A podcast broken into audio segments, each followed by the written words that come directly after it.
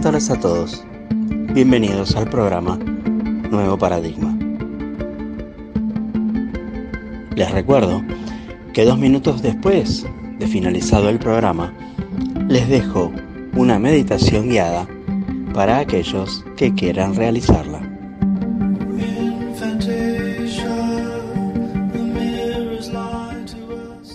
Hoy quiero hablarles de la situación actual que está transitando la humanidad. Para una inmensa mayoría, la vida consiste en disfrutar lo más que se pueda. No está mal, obviamente, querer ser feliz. Estaría engañándolos si dijera lo contrario. Pero lo que sí creo que está mal es ser feliz sin importarme los problemas del mundo.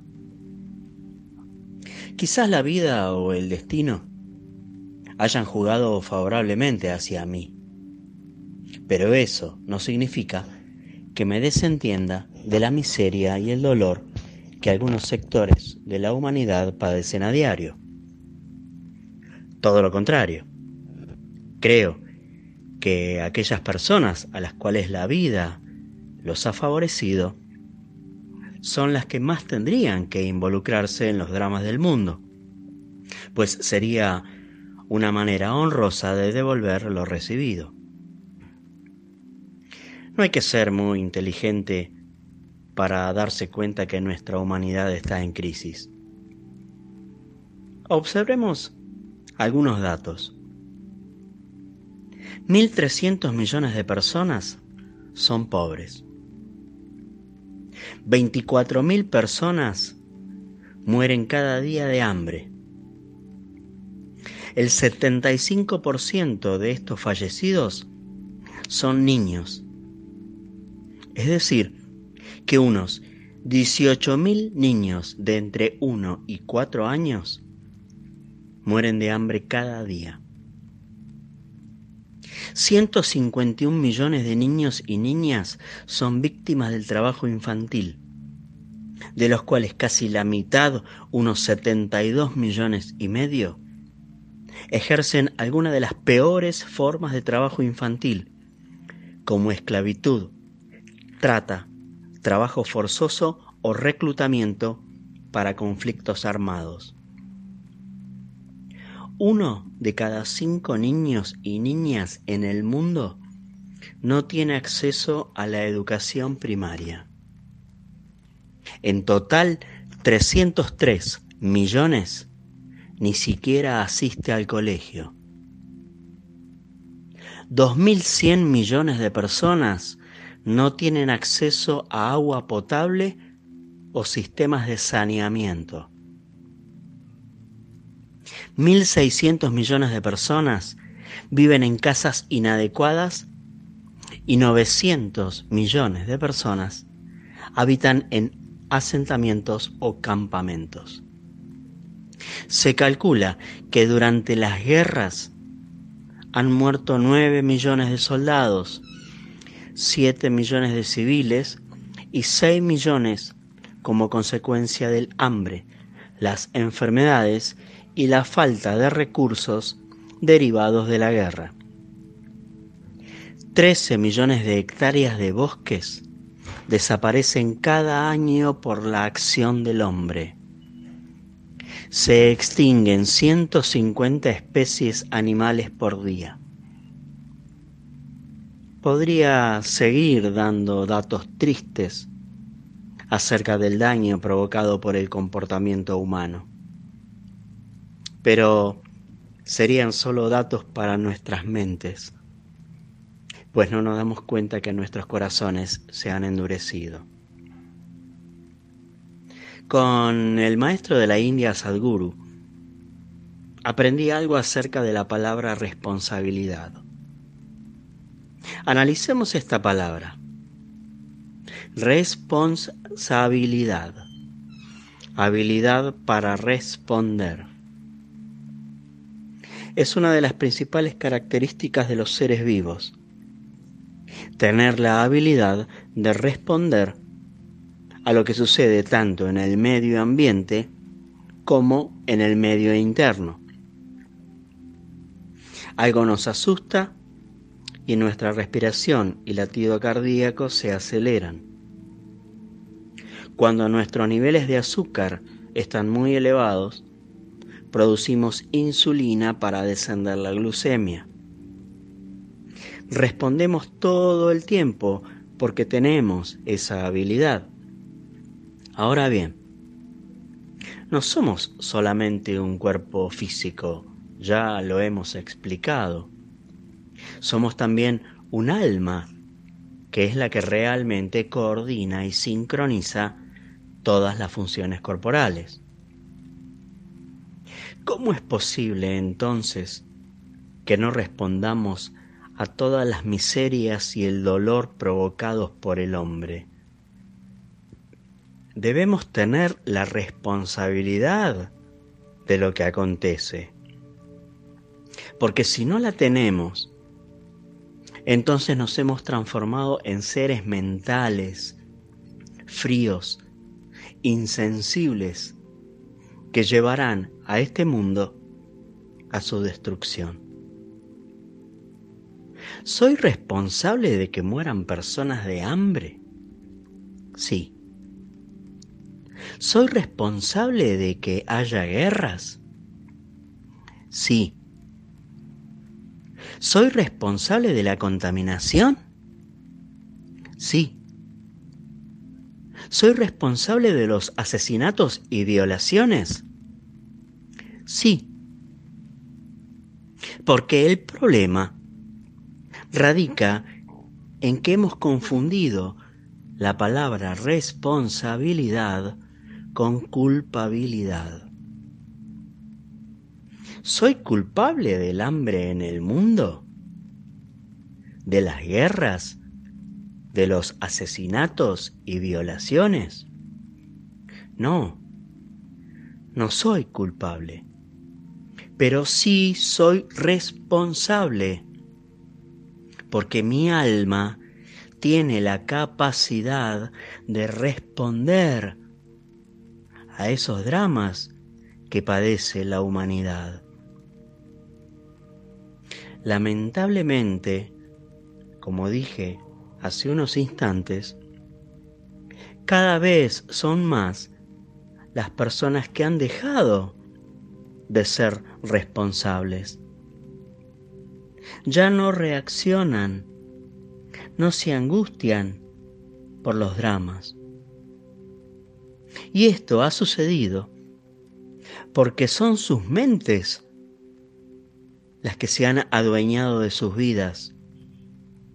Y el dolor del mundo no les importa porque ellas son felices con sus pequeñeces, con su mundo, su pequeño mundo.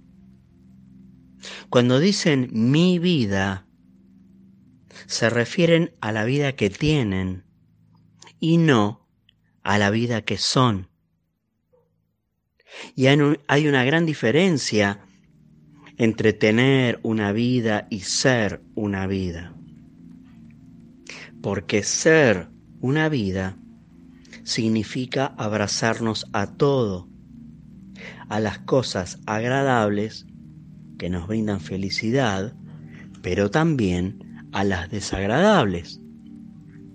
Porque aunque no seamos culpables de las cosas desagradables, sí podemos reaccionar y tal vez aportar algo para solucionarlas.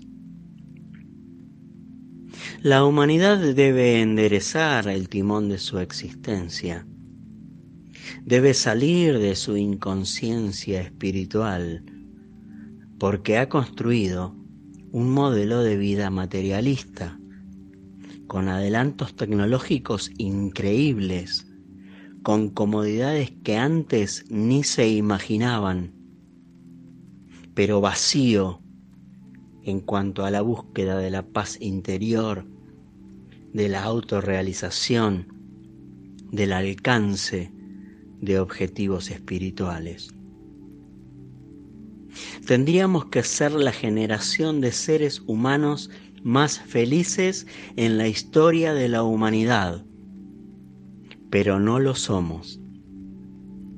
Al contrario, si investigamos ciertos datos, veremos que una enorme cantidad de personas tienen problemas para dormir, sufre de estrés, toma antidepresivos, tiene trastornos de ansiedad, bebe o come en exceso, se intoxica con tabaco u otras drogas.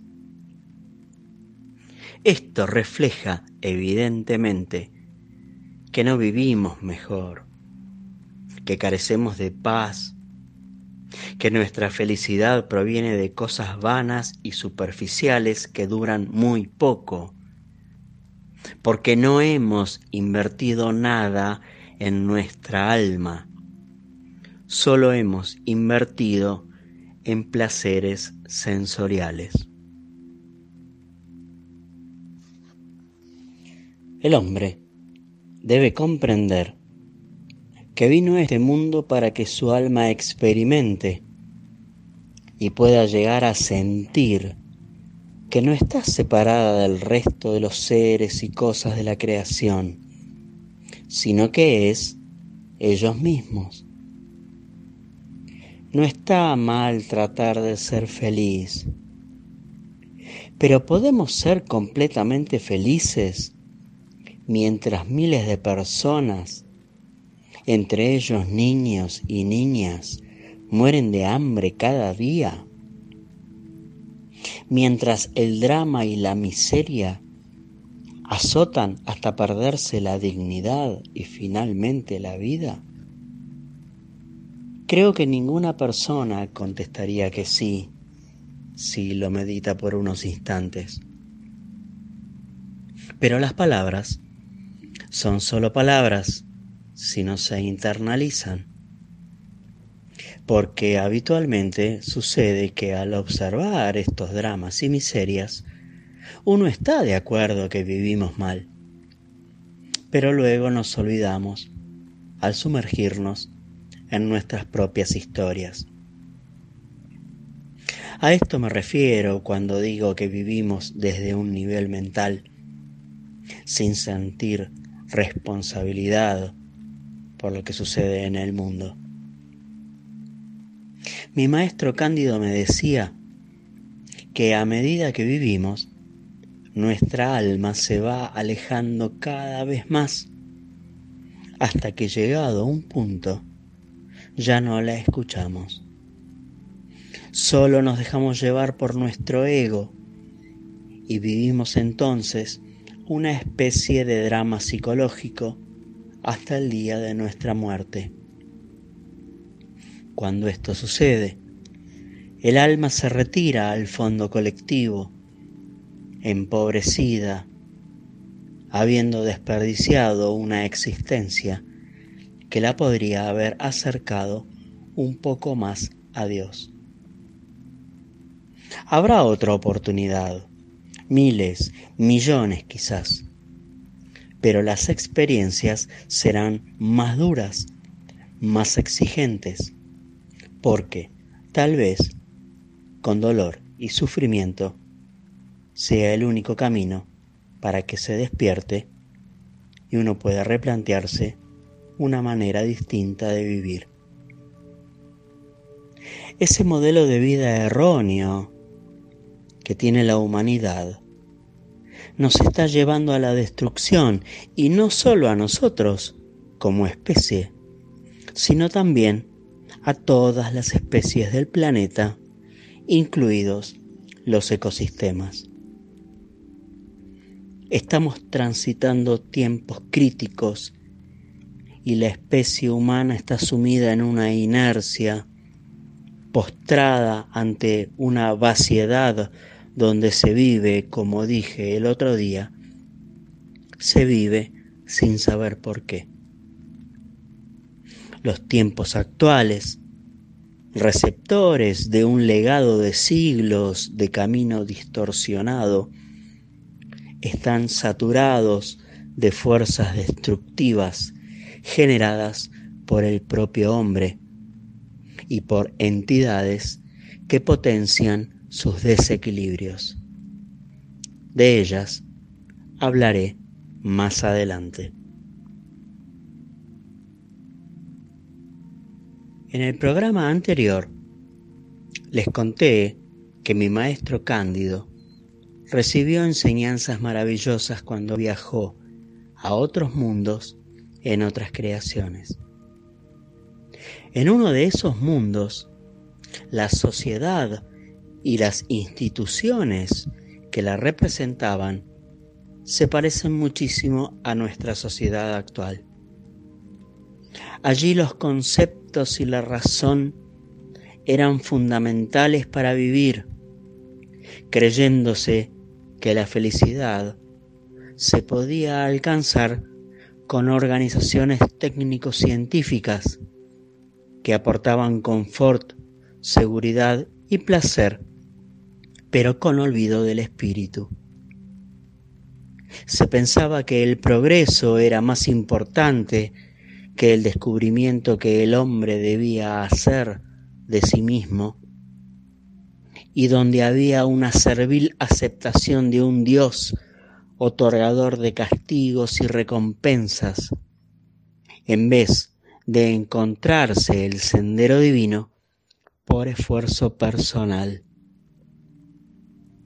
Los científicos de allí contribuyeron a construir armas mortíferas que llevaron a una guerra nuclear y los progresos tecnológicos esclavizaron al hombre en vez de liberarlo del agobio del trabajo físico para que tenga tiempo de ocuparse de su realización y poder así construir una sociedad basada en las leyes del amor y la comprensión. Esta sociedad que acabo de describir es muy similar a la nuestra, casi idéntica diría, porque nosotros también hemos olvidado totalmente el maravilloso mundo mágico donde Dios nos instaló. Estamos hechos de conceptos humanos que sirven a nuestras finalidades y nos aíslan del resto de lo creado. Esos conceptos son como prisiones, símbolos de los seres y cosas del mundo, pero no los seres y cosas como son en realidad. No percibimos su esencia porque han sido reemplazados por un concepto relacionado con las funciones que ellos nos pueden llegar a brindar.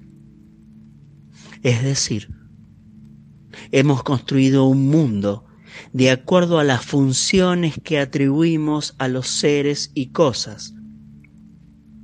Esta planta nos sirve para tal cosa, este animal sirve para tal otra. Nos creemos los dueños del planeta con pleno derecho a hacer lo que querramos, sin respetar en absoluto nada de lo existente. Y somos tan necios y absurdos que no nos damos cuenta que esa misma tecnología destructiva a largo plazo que envenena el agua, los suelos y la atmósfera, que extingue centenas de especies por día nos terminará matando a nosotros mismos. No sabemos si el rumbo tomado ya no tiene marcha atrás. Quizás cuando los efectos de la contaminación sean tan drásticos y dañinos, cuando la temperatura global alcance los niveles máximos tolerables por la vida o cuando la hambruna sea tan terrible porque la producción de alimentos resulte insuficiente, el hombre se dé cuenta que equivocó el camino y que no tiene otro planeta a donde ir. Y a partir de allí adopte un nuevo paradigma. Pero si ello no ocurre, si el desvío es tan acentuado que nuestro fin biológico sea inevitable, ello no alterará mucho el ritmo de lo creado. ¿Qué quiero decir con esto? Que en la obra de Dios existen pautas de seguridad.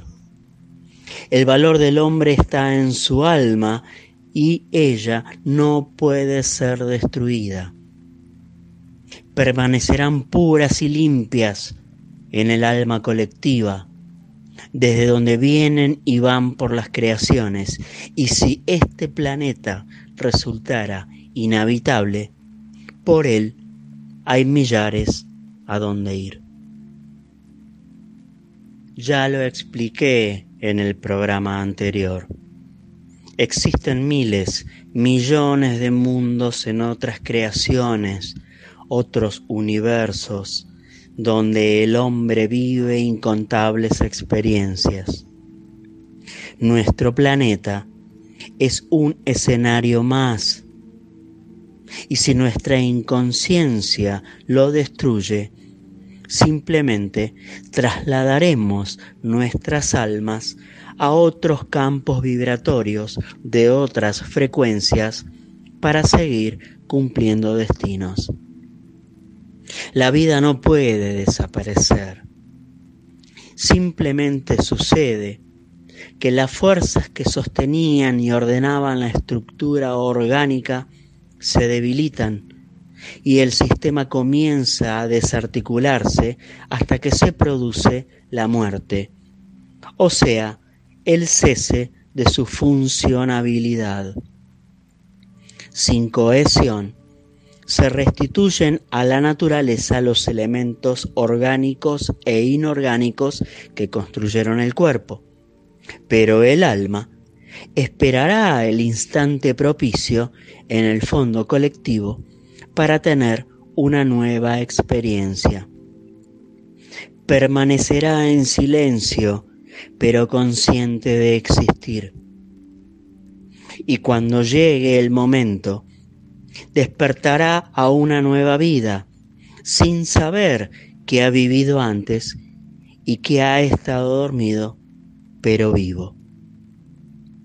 La situación actual es crítica en todos los ámbitos. Ojalá surja algo o alguien que ilumine el viejo y legítimo camino, aquel que el hombre perdió y que conduce a su íntima divinidad.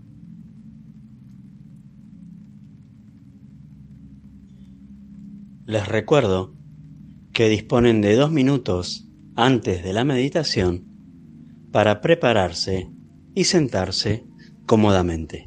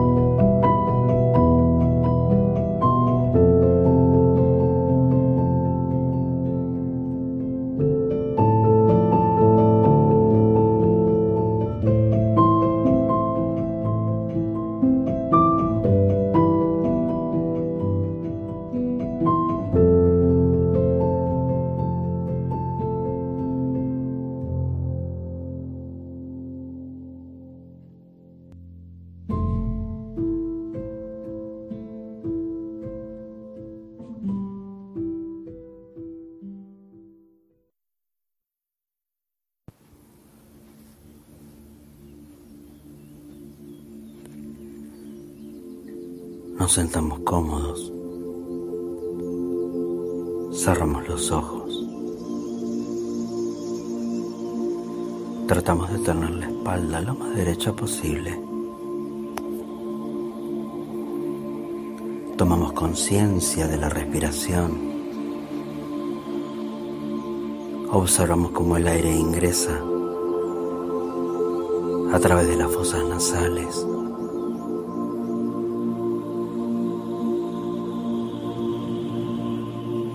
Suave y profundo.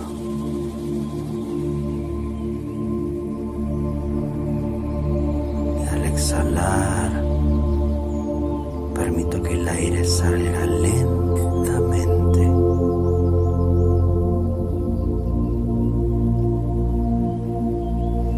Inhalo suave y profundo. Y exhalo bien lento.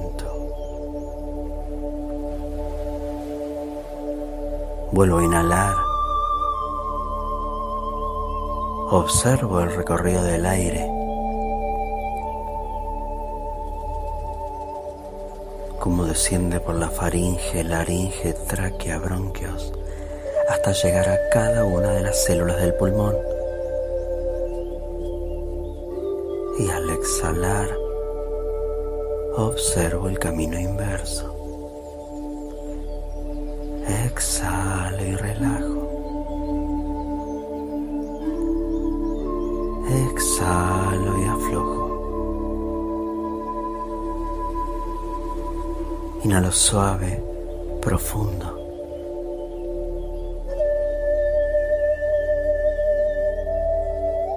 Y al exhalar vamos a comenzar a relajar los pies. Relajo los dedos, las plantas, los empeines, los talones y los tobillos. Bien flojo los músculos de los pies. Exhalo y relajo. Exhalo y aflojo. Vuelvo a inhalar. Suave profundo. Al exhalar relajamos todos los músculos de las piernas, las pantorrillas, las rodillas, bien flojos los músculos. Inhalo suave, profundo.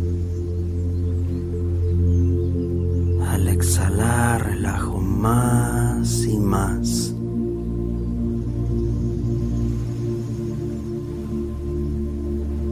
Aflojamos ahora los muslos. Bien flojos los músculos de los muslos. Exhalo y relajo. Exhalo y aflojo.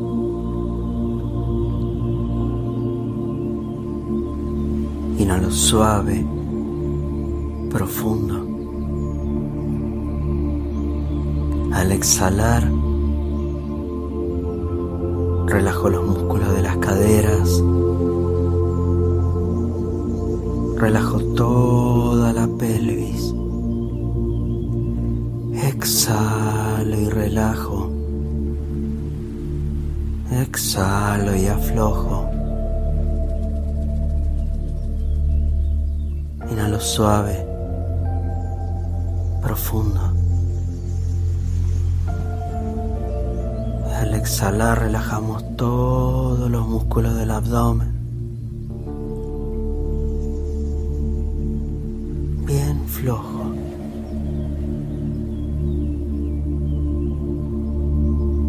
Relajamos los músculos del pecho. Cualquier opresión, sentimiento de angustia que se encuentre alojado en el pecho, exhalo y lo saco. Exhalo y me libero.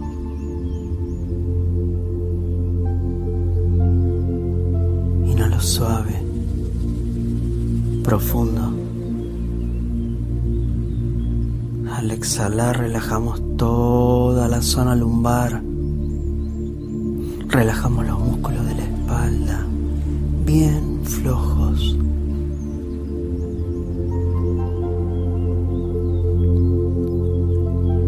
Relajamos los hombros, los brazos, antebrazos, manos y cada uno de los dedos de la mano.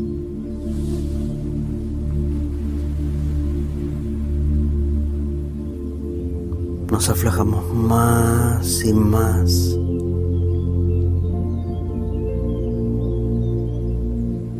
Tratamos de retirar el fluido nervioso de las piernas y de los brazos. Estos se vuelven inmóviles, pero completamente relajados.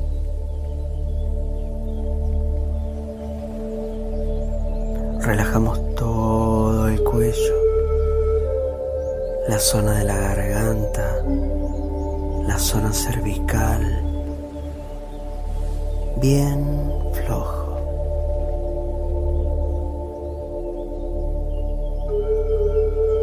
Relajamos la mandíbula inferior. La boca está cerrada. Relajamos los labios, dientes están levemente separados. Aflojamos todos los músculos de la mandíbula.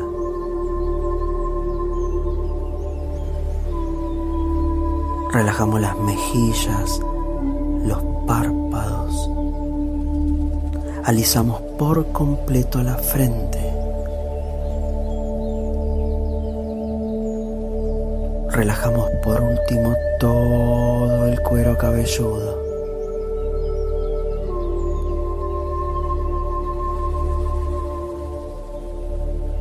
Estamos profundamente relajados.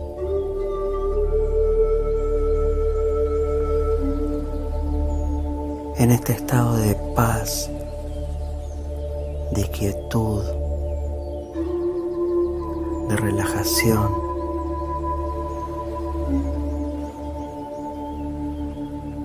Permitámonos disfrutar de este momento.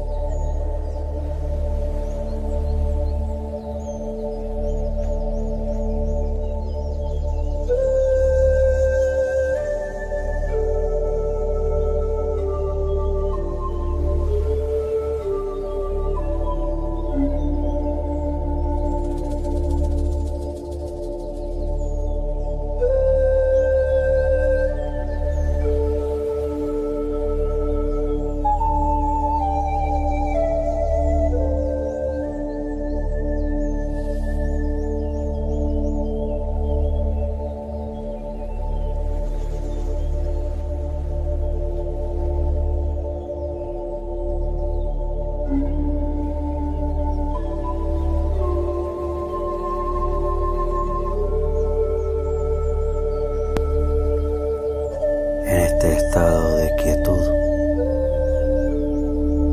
de relajación, podemos enviar nuestras energías a alguien que lo necesita, a alguien que sufre. O también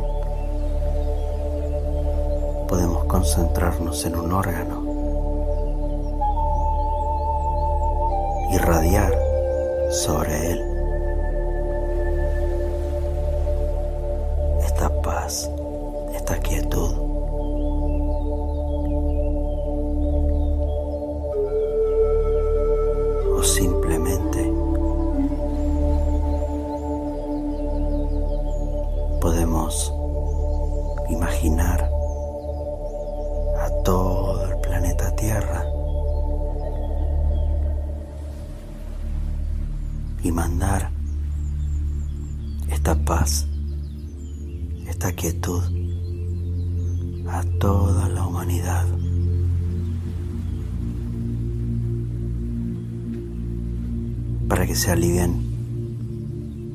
los sufrimientos,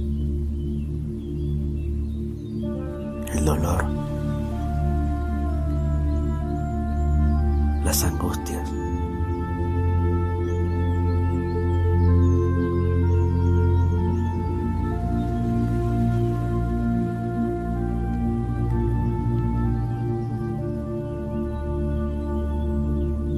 Y lentamente,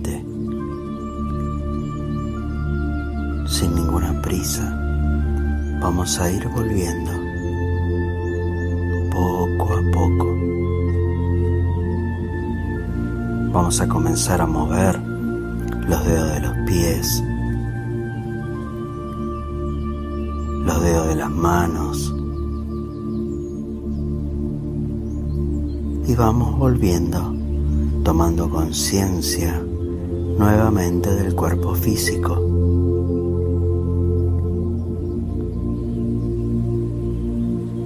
Rotamos el cuello hacia un lado, hacia el otro comenzamos a hacer pequeños movimientos para ir volviendo.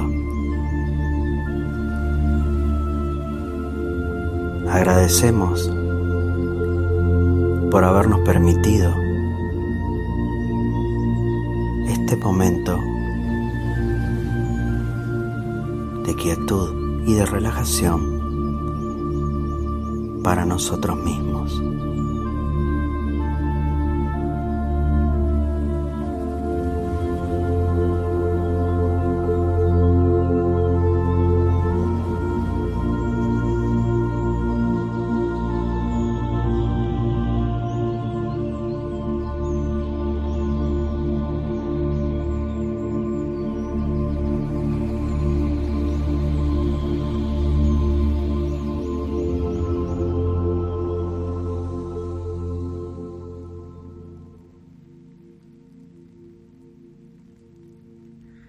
Cualquier pregunta, duda o sugerencia, pueden escribirme al mail nuevoparadigma.omar.gmail.com También pueden entrar a mi canal de YouTube, Omar Arashiro, para escuchar los programas ya emitidos.